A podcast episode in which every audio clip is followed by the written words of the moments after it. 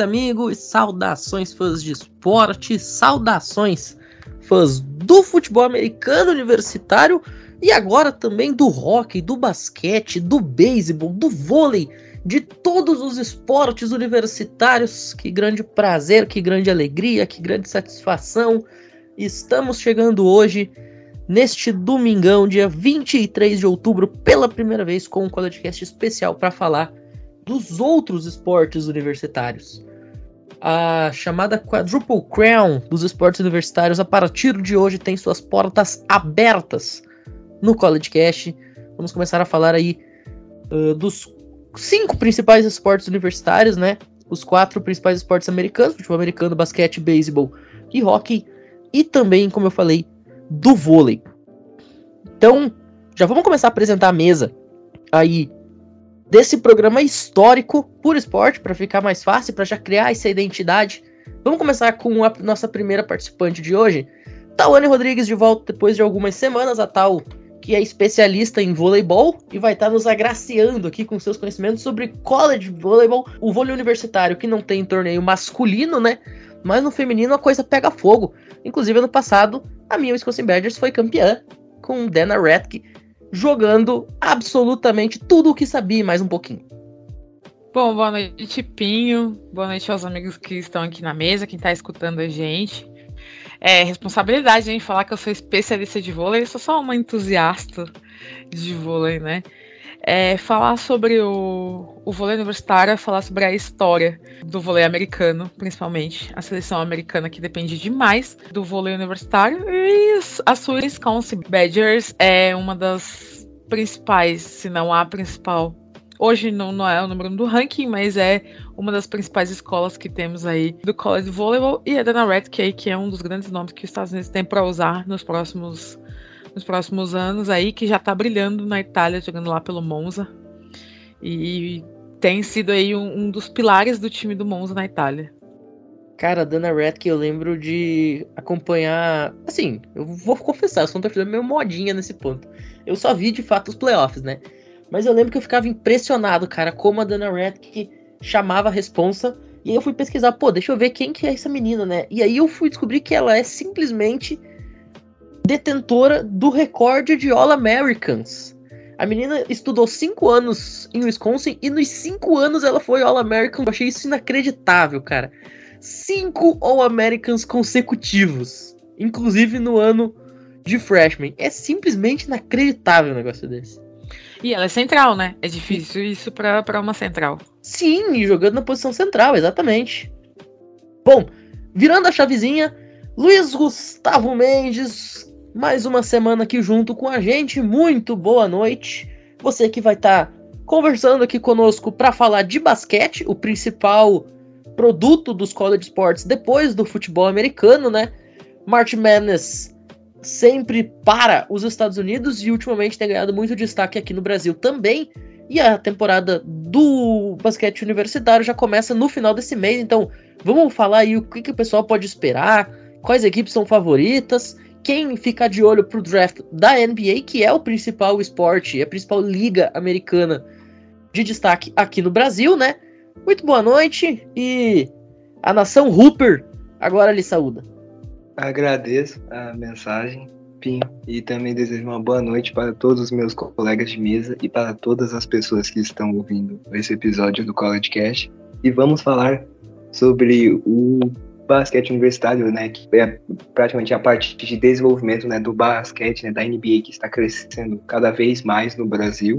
E para conhecer as estrelas do futuro, vamos acompanhar o College Basketball, que tem vários jogadores promissores.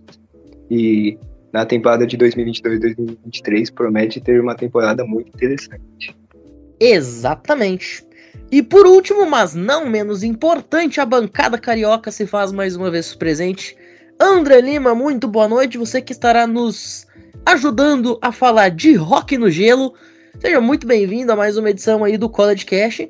É o esporte que, falando por mim, é aquele que eu mais acompanho tirando o futebol americano, né? Então que prazer ter você aí junto comigo para falar de rock. Vamos tocando esse barco nas próximas semanas. Boa noite, Pinho. Boa noite, Tal. Boa noite, Luiz Gustavo. Boa noite, boa madrugada, bom dia e uma belíssima tarde a todos aqueles que estão nos ouvindo, né? Bem, eu sou amante do futebol americano, isso todos já sabem, né? Mas eu também, há muito tempo atrás, adorava assistir beisebol, hockey e basquete. NHL, NBA, MLB.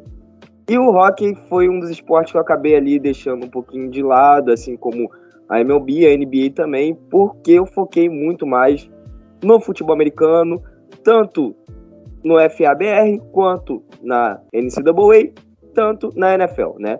E o Pinho me fez voltar a assistir o meu lindo rock, né? E voltarei a estudar muito mais rock quanto eu estudava antigamente. Exatamente. Lembrando, nossa equipe de cobertura dos esportes olímpicos ainda está em formação, então se você que está nos ouvindo gosta de determinado esporte desses que nós iremos abordar, né? O vôlei, o beisebol, o basquete e o hockey no gelo, ou sei lá, se você é um grande entusiasta do badminton universitário e acha que seria interessante falar, manda um alô pra gente via WhatsApp, via Facebook, via Telegram, via Instagram, via Twitter, até pombo correio e carta a gente tá aceitando, tá? E venha fazer parte aí deste novo projeto do College Cash. E agora sim, senhores, vamos começar a conversar.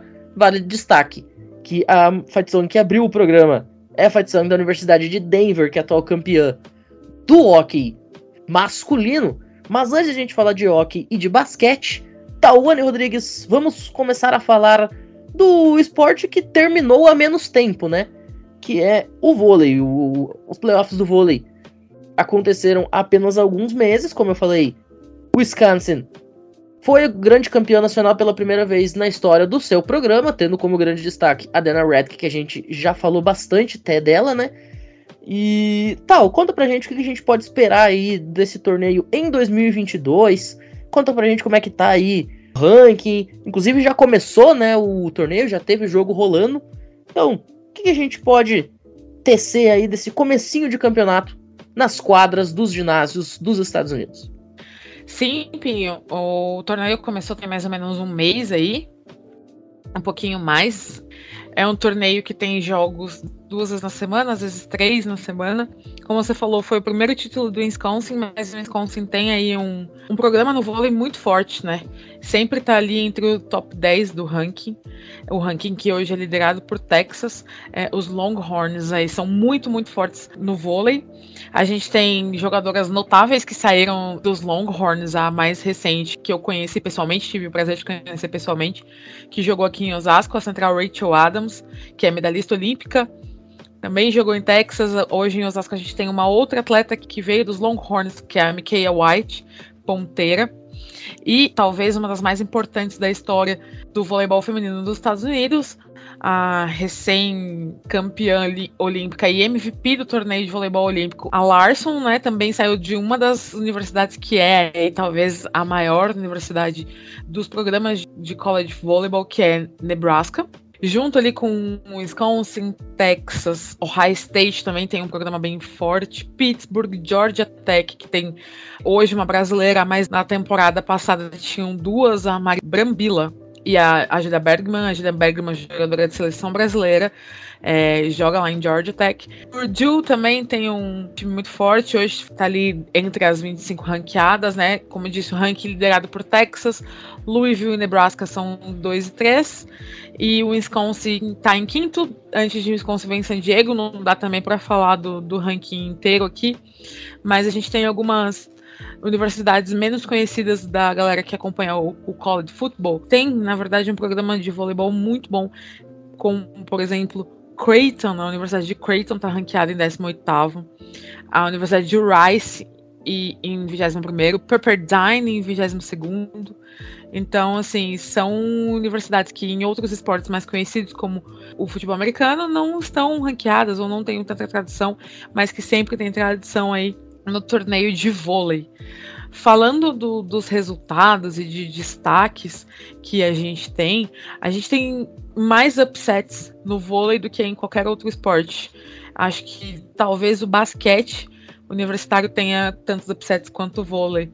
A gente teve aí na semana passada, nessa semana ainda, na sexta-feira, se não me engano, Indiana, que não nem ranqueada, bateu ali Michigan no tie break, né? Foi, foi 3 a 2 é, Michigan, que é a 25 do ranking.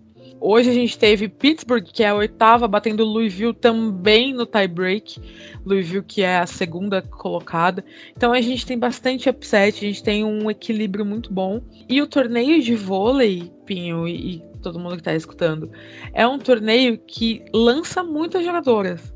A seleção dos Estados Unidos, é óbvio, tem as jogadoras que estão fora, né, que jogam em equipes como foi o caso da Dana Redk, que eu citei anteriormente, que hoje joga no, no Monza, mas que jogou até o ano passado no college. Mas a seleção norte-americana de, de vôlei busca muito essas meninas do college mesmo. Algumas, é, como a Stevenson, que veio de Texas, se não me engano, foi direto do, do college para a seleção e da seleção voltou para o college. O que aconteceu com a brasileira Julia Bergman, que é a primeira jogadora que vai direto do college para a seleção brasileira. Né? Não, não havia antes nenhuma jogadora que tivesse feito esse caminho.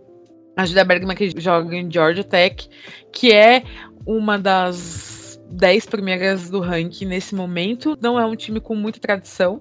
Inclusive, se eu não estou enganada, precisava confirmar essa informação, mas eu acho que foi o Wisconsin que eliminou o Georgia Tech nos playoffs passados. É, o Wisconsin eliminou o UCLA, é, ganhou a final de Louisville. Acho que foi Baylor que eliminou o Georgia Tech.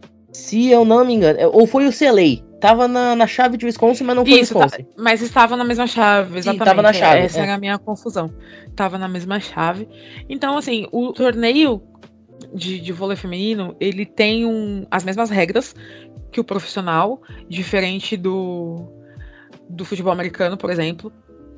A gente não vê tanta diferença assim dos programas top do ranking para os programas menos ranqueados.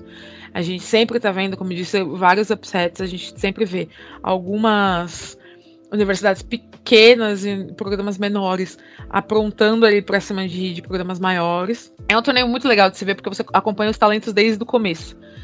Você começa a acompanhar essas jogadoras desde ali do college, e aí quando você vê elas na seleção, é muito interessante.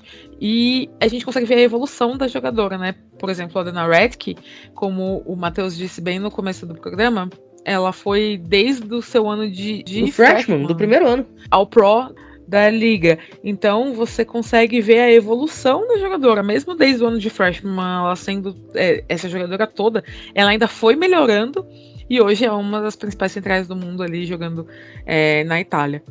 O torneio de vôlei não tem muito o que falar porque a, a forma de disputa não é diferente né, do que é em Olimpíada, do que é nos outros campeonatos que a gente conhece aqui no Brasil.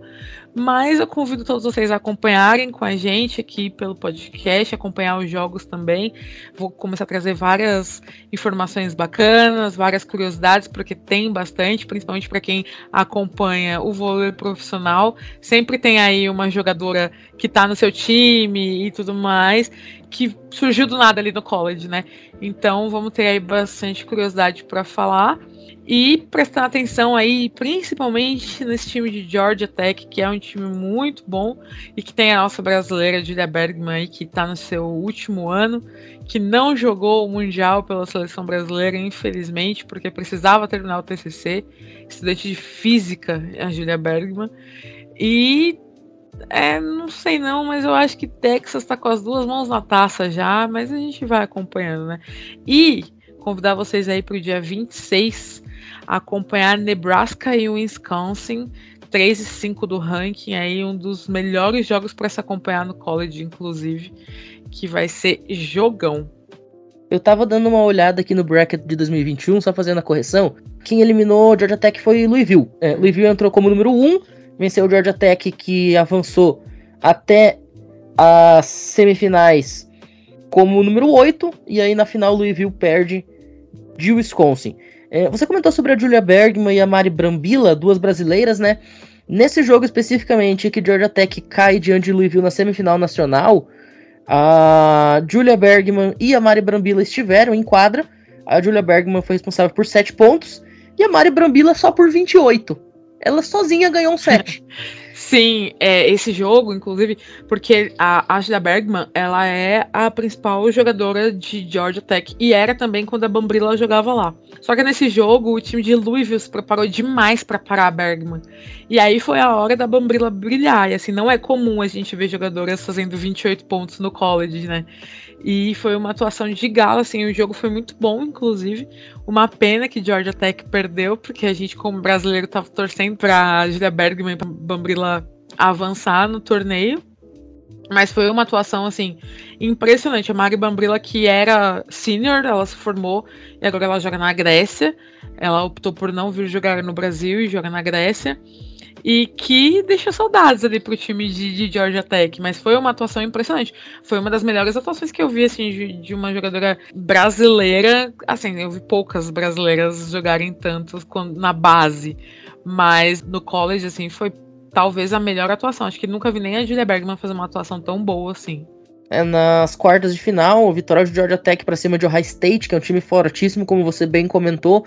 E Ohio State, inclusive, é, entrou praticamente empatada com o Georgia Tech no ranking, né? Um recorde Sim. praticamente igual.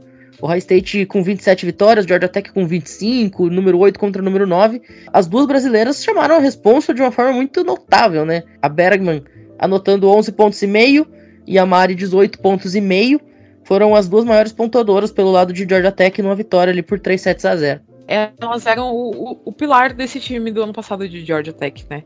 Elas eram de fato as duas jogadoras que chamavam a responsabilidade.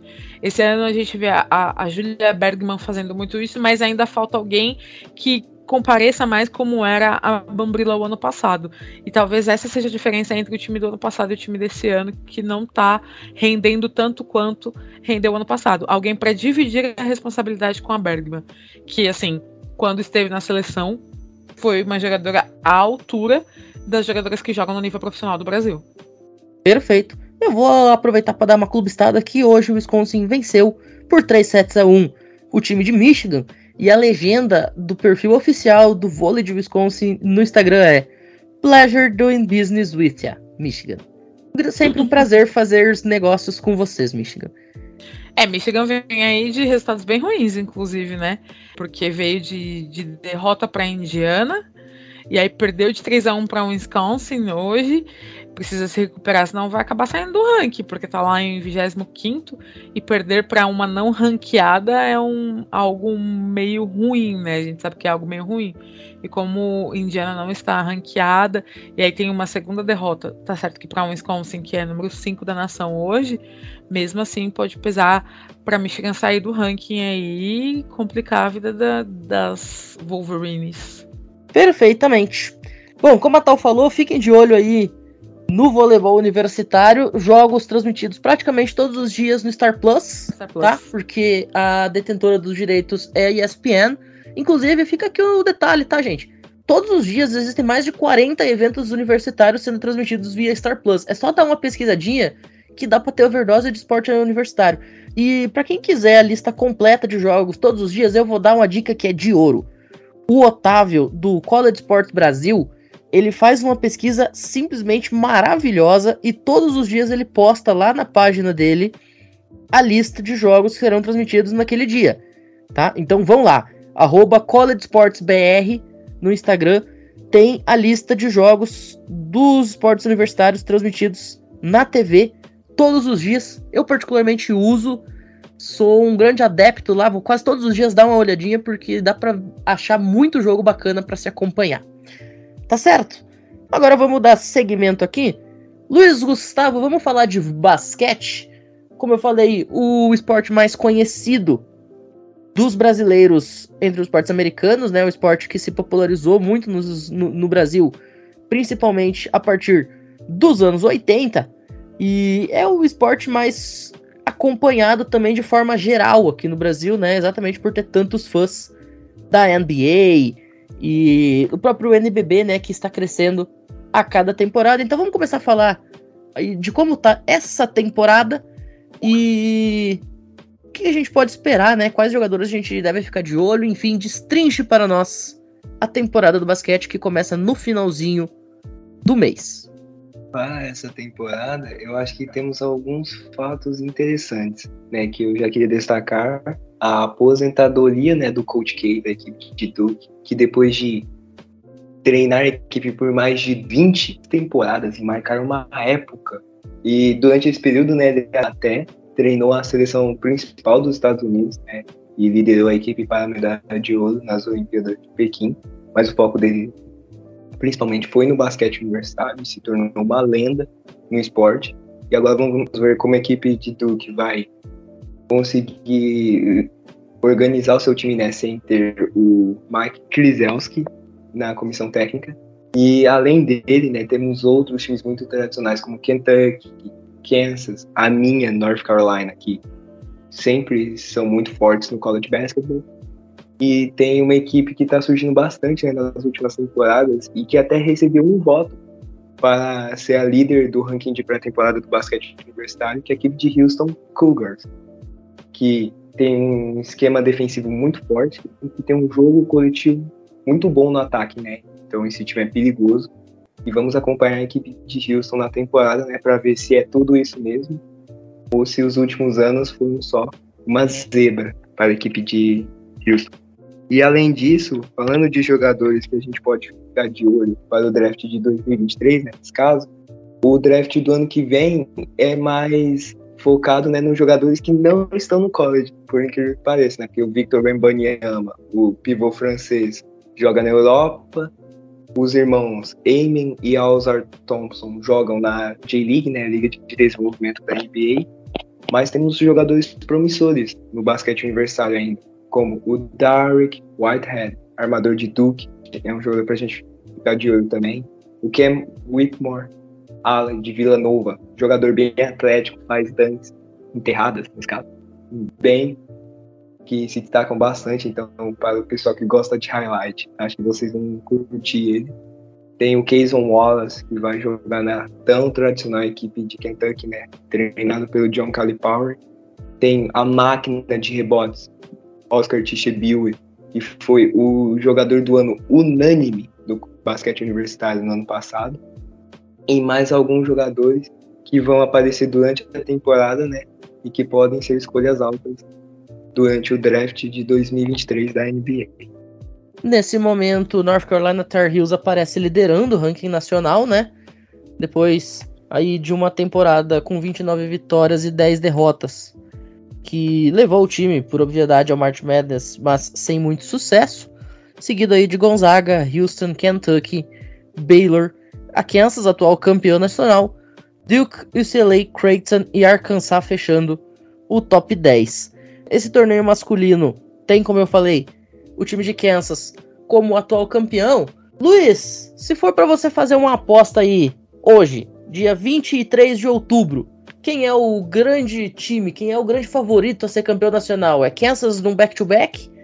Ou de repente você consegue ver outra equipe roubando esse título? O trabalho né, de Kansas, do Billy Self na universidade é muito reconhecido e temos que parabenizar ele. Mas por causa das perdas que a equipe teve, hoje eu acredito que a equipe não consegue o back-to-back, -back, por causa né, que tem outros times com muito potencial para essa temporada. Posso estar até sendo clubista falando isso, mas eu acho que esse pode ser o ano de North Carolina.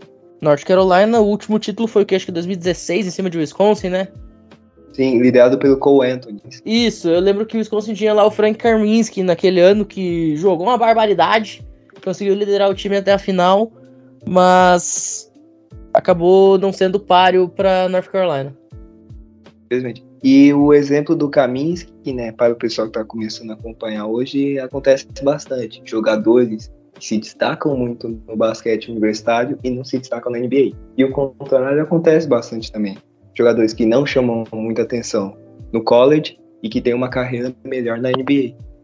É, o basquete ele tem muito disso, até porque o draft são só duas rodadas, né, cara?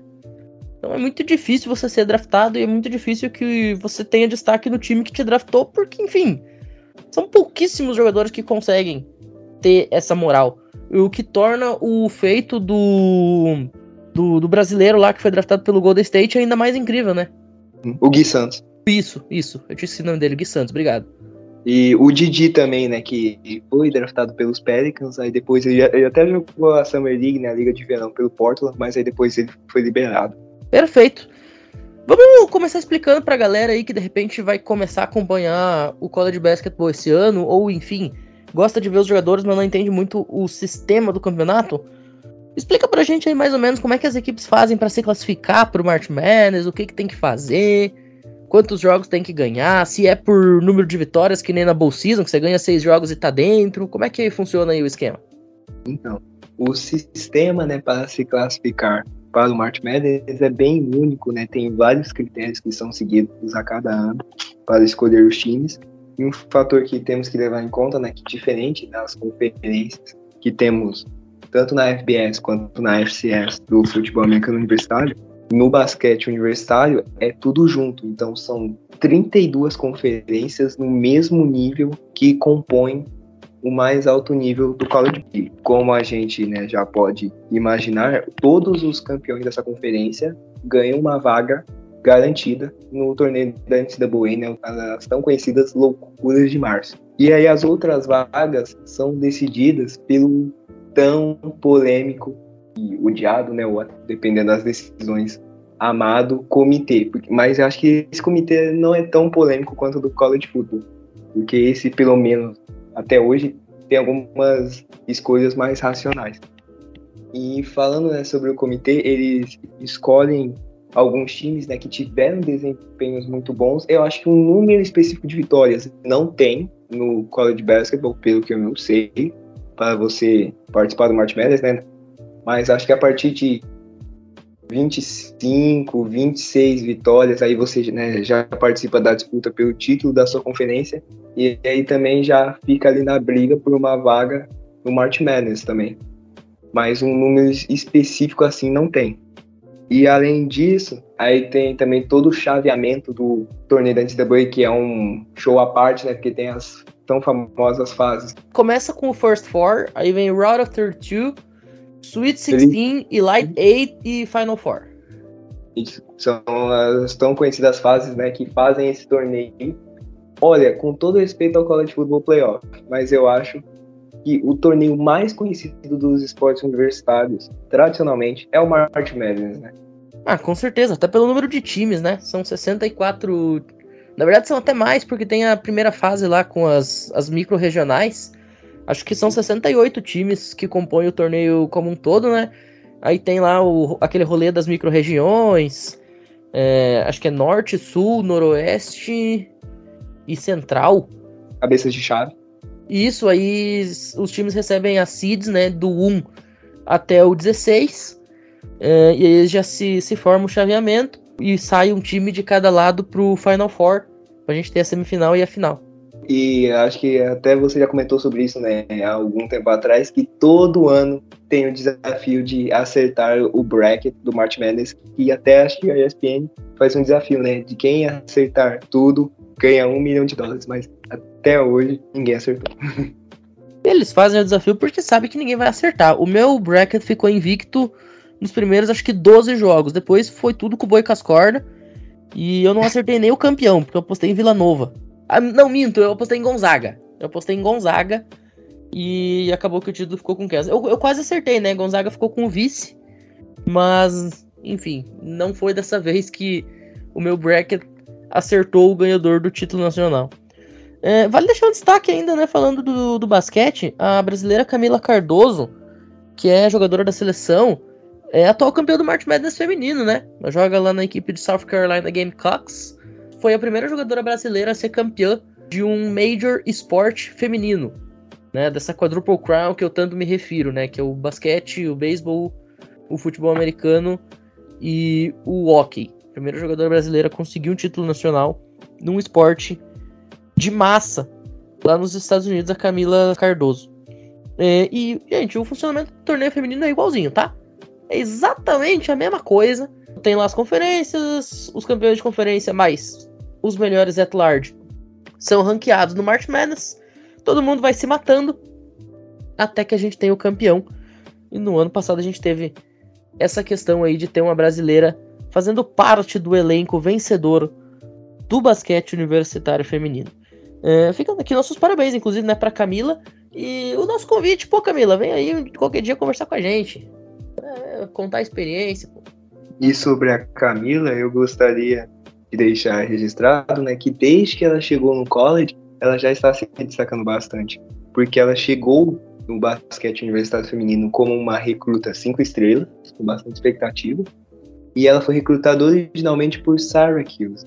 Jogou a sua primeira temporada lá, teve um belo desempenho, né, tanto que ganhou o prêmio de freshman do ano da conferência ACC, no Women's College Basketball, aí depois ela se transferiu para a equipe que tem tantos talentos né, atualmente, a equipe de South Carolina, e ano passado, como você já mencionou, ganhou um título nacional com a equipe das Gamecocks. Perfeito. Bom, vamos passando a régua aqui então nesse assunto do basquete também. Vamos começar a falar de hockey? Porque, olha, eu vou te contar um negócio. O gelo tá pegando fogo lá nos Estados Unidos, hein? Vamos começar com o hockey feminino e aí na sequência a gente fala do hockey masculino aqui. Pra pessoal não falar que a gente dá mais atenção pro masculino, o que é uma grande mentira, tá? Por sinal. A gente abre aí, então, com o atual campeão nacional, número 1 um do país, que é o High State Buckeyes, que varreu o time número 4, o Minnesota Duluth, no hockey feminino, com direito aí a uma virada incrível no último jogo da série, que foi neste sábado, vulgo ontem, Tá? Faltando apenas 4 minutos e 57 segundos para o final do terceiro período, a defensora Riley Bragman consegue aí o gol da vitória num grande jogo lá em Columbus. O High State vai para 8 vitórias, 0 derrotas e 0 empates. E vai liderando a WC J mais uma vez, não só sendo o número 1 um do ranking, mas também sendo o número 1 um da conferência.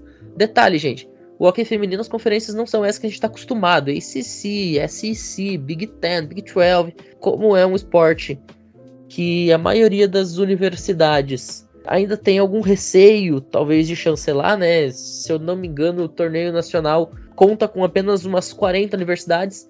As conferências, elas são bem diferentes, são conferências mais regionalizadas, né? E a WCAJ, Women's Collegiate Hockey Association, é a principal dessas conferências, a conferência dos times mais a norte, dos times ali da região central barra nordeste dos Estados Unidos, que é onde ficam os maiores talentos. A número 2, Minnesota Golden Gophers, recebeu St. Cloud State no clássico regional, né, duas equipes de Minnesota, e também se deu bem. Duas vitórias aí contra a equipe rival e a manutenção de uma temporada invicta lá das Golden Gophers. Destaque também vai para o jogo do sábado, que foi o jogo do fechamento da série. E Minnesota também precisou virar a partida, exemplo das Buckeyes. Com menos de um minuto de partida, o time de St. Cloud abriu o placar e conseguiu segurar enquanto teve força, enquanto teve fôlego. Mas depois a força das Golden Gophers acabou se mostrando no decorrer da partida. Faltando apenas 4 minutos para o final do jogo, a Grace Zumwinkle anotou o gol da vitória de Minnesota, que vai para 6 vitórias, 0 derrotas e 0 empates nessa temporada. Existe uma discrepância aí no número de jogos, né? Devido ao calendário, algumas equipes acabam recebendo algumas folgas em finais de semanas determinados. Então, Minnesota tem dois jogos a menos, mas também está 100% de aproveitamento. Detalhe muito importante, tá, galera? No próximo fim de semana, Minnesota e Ohio State vão se enfrentar lá em Columbus. Confronto aí realmente de botar fogo no gelo, como eu falei agora há pouquinho que ia acontecer. Esse jogo entre o número 1 e o número 2, ou melhor, essa série entre o time número 1 e o time número 2, pode ser o que talvez defina como vai ser o chaveamento do Frozen Four lá em Erin, na Pensilvânia, no ano que vem. A número 3, Northeastern, viajou até o estado do Maine, buscando também se manter invicta e chegar à oitava vitória, empatando com o High State. Porém, a equipe sofreu uma derrota surpreendente, um upset até bastante esquisito contra a Maine Black Bears, placar de 1 a 0 aí pro time mandante. A Gracie Hatlin anotou o único gol do jogo, dando vantagem para as donas da casa. E essa foi apenas a primeira vez que Northeastern passou em branco em uma partida em um ano, desde outubro de 2021, exatamente um ano atrás, tinha sido o último shutout sofrido por Northeastern. Na próxima rodada, o time recebe em Boston a número 13 Providence e Maine consegue sair do ponto 500, né? Sai daquele limbo que estava, chega a 5 vitórias e 4 derrotas em 2022, deixa Northeastern com 7 e 1. E fechando aqui o nosso giro pelo top 5, a bicampeã nacional de 2019 e 2020 e atual quinta colocada do país, a Wisconsin Badgers. Conseguiu aí nesse fim de semana uma varrida para cima de Bemid State. E cara, eu vou contar um negócio para vocês, viu? Bemid State não viu a cor do puck. Tá? Foram dois jogos com placar agregado de 15 a 1, para vocês terem uma ideia. A capitã Nicola Mecha marcou na sexta-feira o seu gol de número 50 com a camisa branca e vermelha dos Badgers. E nesse sábado, cosplay de Brasil e Alemanha, 7 a 1 para Wisconsin, com direito a Sophie Shirley anotar o seu ponto de número 168 na carreira jogando por Wisconsin, que lhe deu um lugar no top 10 histórico do programa nessa estatística. A Sophie Shirley entrando no top 10 aí de mais pontos marcados no programa de Wisconsin. O programa de Wisconsin, que é um dos três programas mais tradicionais do hockey feminino, né? Então, parabéns aí para Sophie Shirley alcançando uma marca incrível dentro do cenário do que é o hockey feminino universitário. A Sophie Shirley, inclusive, que tem uma questão muito interessante porque ela joga com a irmã, né? A irmã dela. Fugiu agora o nome, acho que é Grace. É Grace, exatamente. A Grace Shirley também joga em Wisconsin, as duas jogando juntas. E não é o único par de irmãs que joga no time das Badgers, tá? Tem a Leila Edwards e a Sheila Edwards também. A Sheila é senior, a Leila é freshman. Inclusive, falando na Leila Edwards, ela, a Caroline Harvey e a Vivian Youngles, três freshmen, estão fazendo chover lá em Madison. São pilares fundamentais dessa equipe no começo da temporada. O Wisconsin vai aí com essas duas vitórias sobre o Bemid State para nove vitórias e uma derrota na temporada e pode entrar no top 4 com os tropeços de Northeastern e Minnesota Duluth na atualização do ranking.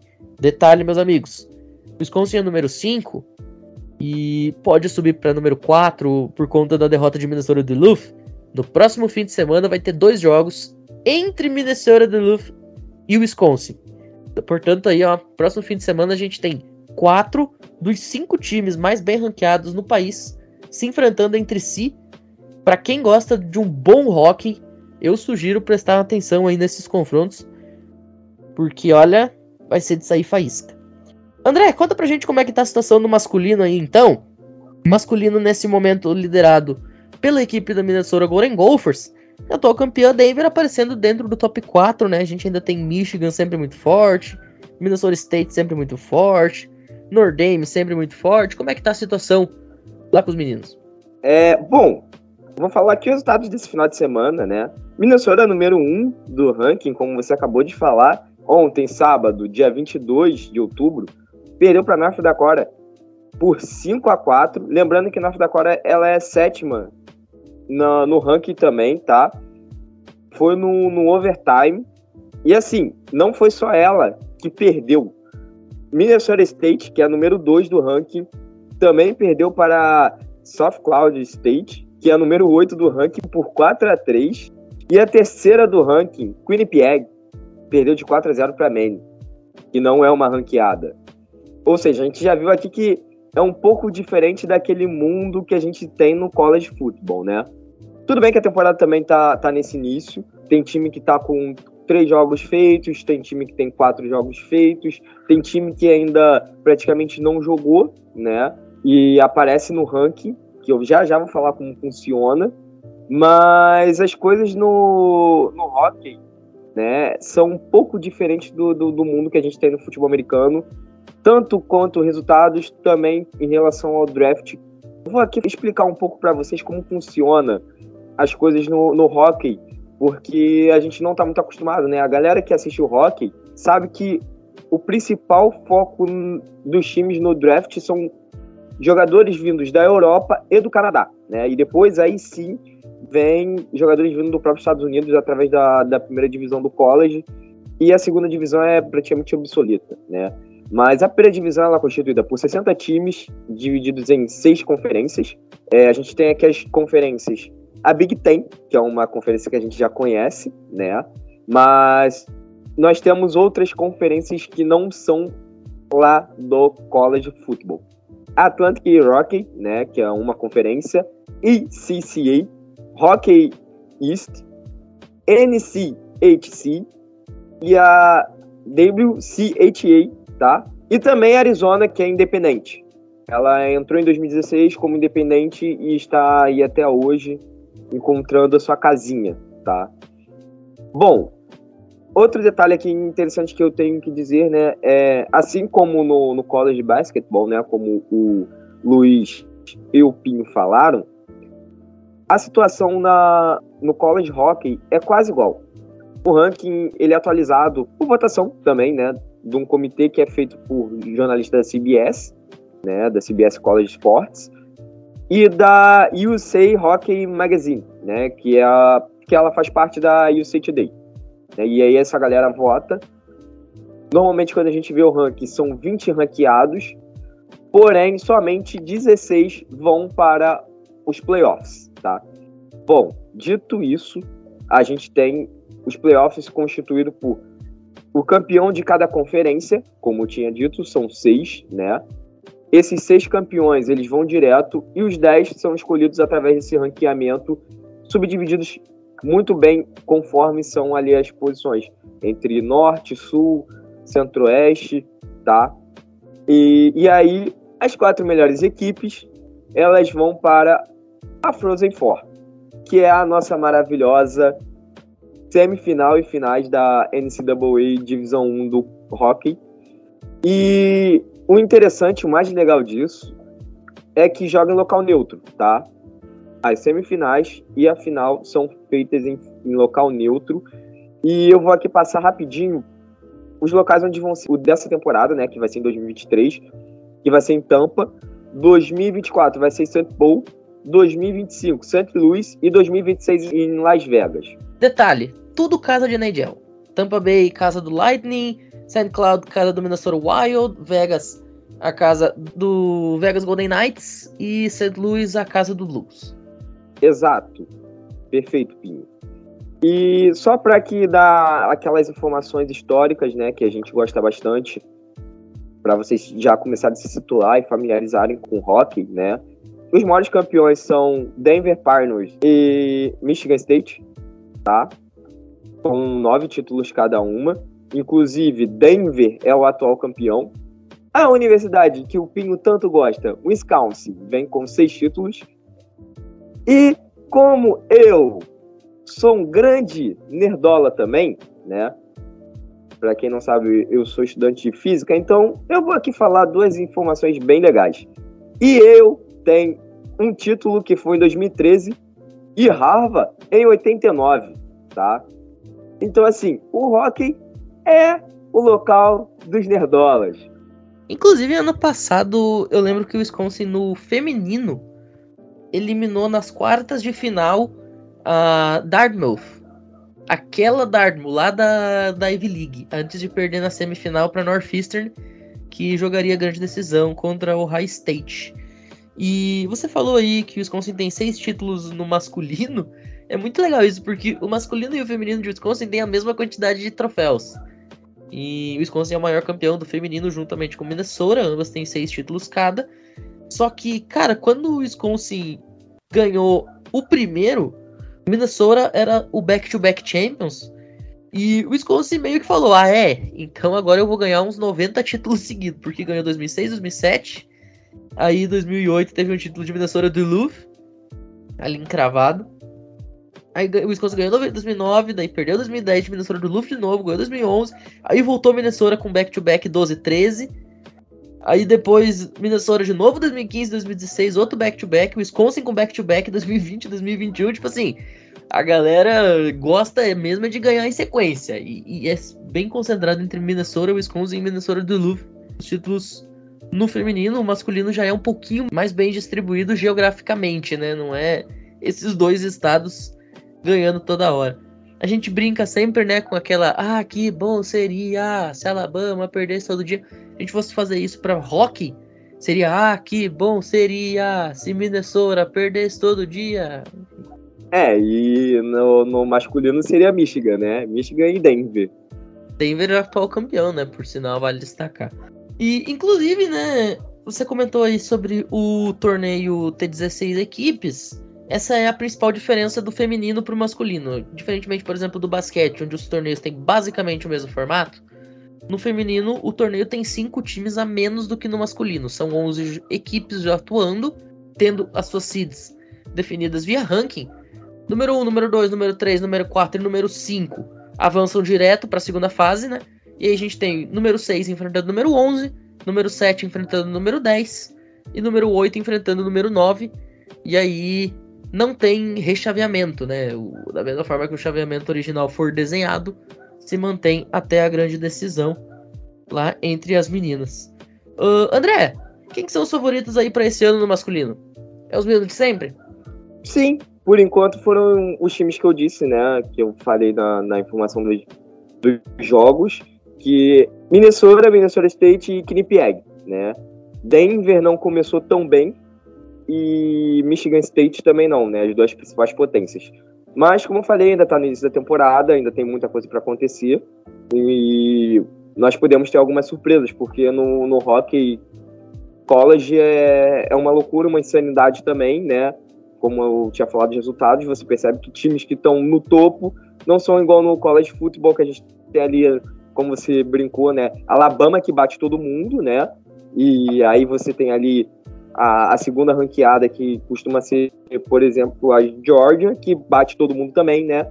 E só os times ali que estão no intermediário para baixo do ranqueamento, que costumam ter aqueles upsets mais legaisinhos que a gente costuma ver. No college hockey, o upset acontece quase todo dia e em quase todos os jogos. Perfeito. Pra galera aí que gosta de acompanhar a NHL, fica o convite, então, venham assistir também o College Hockey, inclusive no ano passado, todos os jogos dos playoffs do College Hockey foram transmitidos com narração em inglês pelo Star Plus, né, a transmissão original, mas todos os jogos estavam lá. Então deu para ver muito gelo no verão. Eu tava me sentindo quase um pinguim de tanto ver hockey naquele momento. E assim como no masculino, os favoritos desse ano seguem sendo basicamente os mesmos de sempre, né? Michigan. Michigan ano passado, cara, teve as duas primeiras picks do draft. Simplesmente os dois primeiros jogadores do draft da NHL saíram de Michigan. Quinnipiac, Minnesota, como o André falou, tem sempre ali a equipe de Denver, que nunca pode ser jogada fora. Como eu falei, você tem Nordame. Esse ano o Nordame não começou muito legal, mas é um time que gosta de ganhar força depois. Minnesota Duluth também tem um programa muito, muito, muito legal. Então fiquem de olho no que vai acontecer daqui até os playoffs. Bom, senhores, por hoje a gente vai ficando por aqui. Um programa mais curtinho, um programa mais de apresentação, né, dessa nova modalidade do College Cast. Quero agradecer a presença de vocês aqui nessa edição de hoje. E fique à vontade aí para mandar um recadinho para a galera, fazer o, o jabá aí do porquê que a galera deve acompanhar esses esportes que vocês estão trazendo para gente.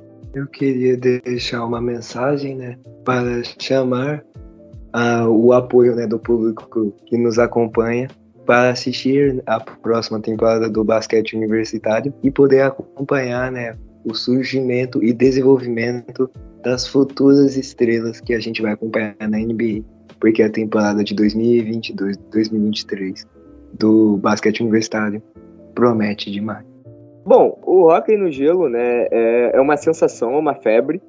A gente vê isso na NHL, né, muitos fãs de, de NHL no Brasil.